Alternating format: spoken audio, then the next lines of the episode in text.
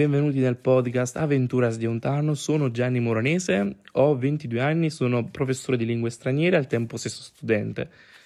Per chi mi ha seguito qualche giorno fa ho pubblicato un primo episodio di questo podcast in, in spagnolo perché è la lingua che amo e che pratico di più. E però mi sono chiesto perché non aprire, perché non dare a, anche una versione italiana per accedere a un pubblico un, più vasto. E quindi il, il termine migajas de vida eh, nasce in seguito a, un, a, una riflessione che ho fatto. Migajas corrisponde all'italiano briciole di vita.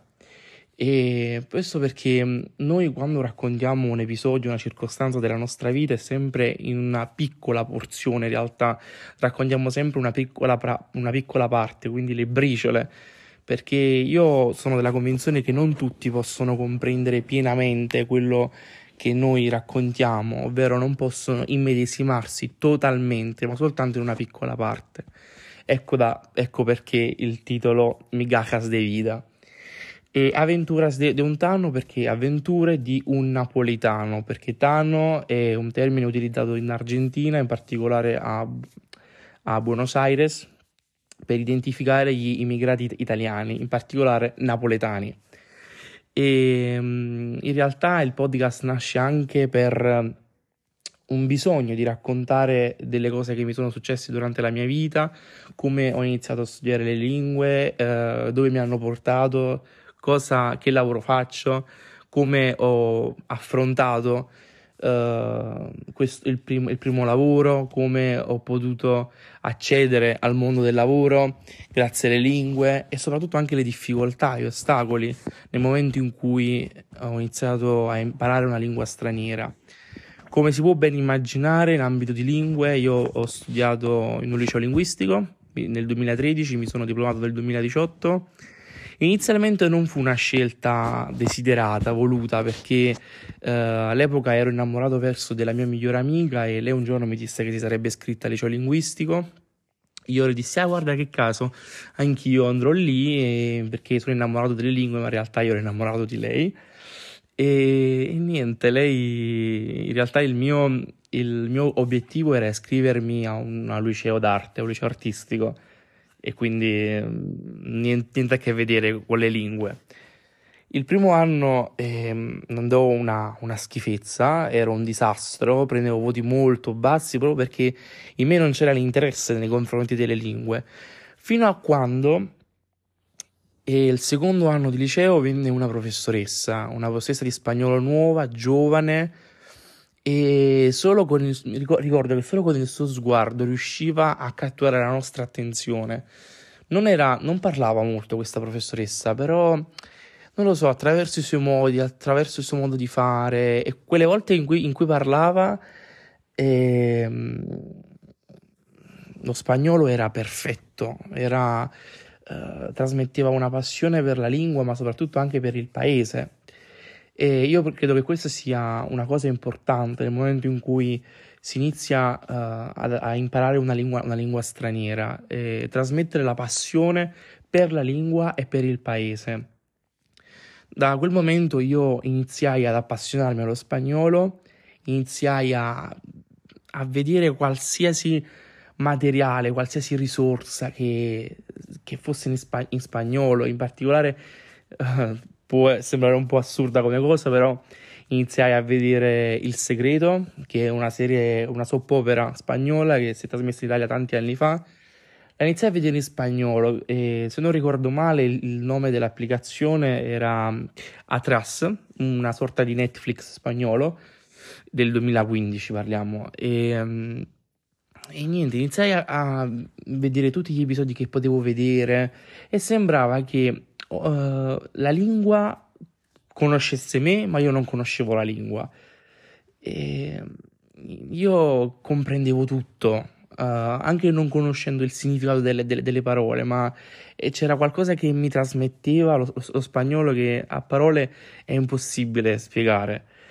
E da quel momento iniziò mia, il, mio, il, mio, percorso per l'apprendimento della lingua. Ogni giorno che passava ero sempre più mh, appassionato io, come tanti di voi sicuramente, sono cresciuto con eh, le serie tv di Chris Morena, quindi parliamo del mondo di Patti, di Flor, e Casi Angeles e tanto altro. Quindi lo spagnolo in, in qualche modo è sempre stato presente nella, nella mia vita, ma in particolare in, quel, in, quell'anno, quando iniziò il mio, diciamo, uh, il mio percorso. E... Um, Cosa accadde in seguito? In seguito eh, iniziavo a migliorare, iniziavo a prendere buoni voti e quella ragazza di cui ero tanto innamorato eh, andò via. Andò via perché pensò che il liceo linguistico non era per lei, quindi alla fine per me si rivelò una scelta di vita e direi meno, meno, male perché mm, iniziai ad appassionarmi tantissimo alle lingue, non ne potevo fare a meno. Con l'inglese e, co- e con il francese, ad esempio, ho sempre avuto un po' di difficoltà all'inizio, però vi assicuro che alla fine del mio percorso liceale eh, si, è, si, è, concluso pienamente, perfettamente. Una prima difficoltà che voglio condividere con voi, un problema che mi ha accompagnato fin da quando ero bambino e che ha avuto delle ripercussioni nella mia vita sono le, le balbuzie. Io sono balbuziente, magari i più esperti si saranno resi conto del problema, magari da qualche respirazione fatta male, da qualche parola pronunciata in un altro modo, non lo so, mh, mm, o pronunciata non bene però sì lo sono e però ringraziando Dio oggigiorno sono migliorato grazie a delle terapie, grazie a, alla, anche alla, alla, alla, crescita che ho avuto, in particolare quando sono entrato a far parte del mondo universitario le cose sono, sono cambiate nella mia vita, anche nel mio modo di parlare. Essere, essere uno studente di lingue balbuziente è una contraddizione, direi, questa, questa cosa mi fa ridere perché le lingue ti portano a parlare, chi conosce una, una lingua straniera deve parlare, deve comunicare, deve esprimere quello che pensa in una lingua straniera. E quindi questa cosa è stata un po' una, come posso dire, un peso per me, perché dover parlare davanti anche a una sola persona in un'altra lingua, ma anche in italiano, era un peso perché non riuscivo a esprimere bene un concetto, non riuscivo magari a esprimere bene lo studio che, che, avevo, che avevo, fatto di una determinata materia, e, ehm, però i professori, nel, i professori che ho avuto durante il mio cammino sono sempre stati professori comprensibili, non mi hanno mai fatto sentire a disagio, mi hanno sempre aiutato, mi hanno sempre supportato, hanno sempre creduto in me, in particolare i professori di lingue e questa è una cosa meravigliosa perché quando incontri sul tuo cammino delle persone del genere ne vale la pena andare avanti. Perché gli ostacoli servono nella nostra vita per farci crescere, per farci maturare, per andare, per andare avanti e per farci comprendere che quello che stiamo facendo è giusto. E mm, se abbiamo la passione per quella cosa non sarà un problema dovuto da, da un cattivo modo di, di, di parlare da un malo modo di parlare mm, a, a, a fermarci. E quindi questa è una piccola fase della, della, della mia vita. Nel prossimo episodio parlerò in modo molto più dettagliato di certi episodi della, della mia vita e questo episodio serve soltanto da, in, da, introduzione al mio podcast e per darvi un'idea di quello che, che tratteremo, di quello che parleremo.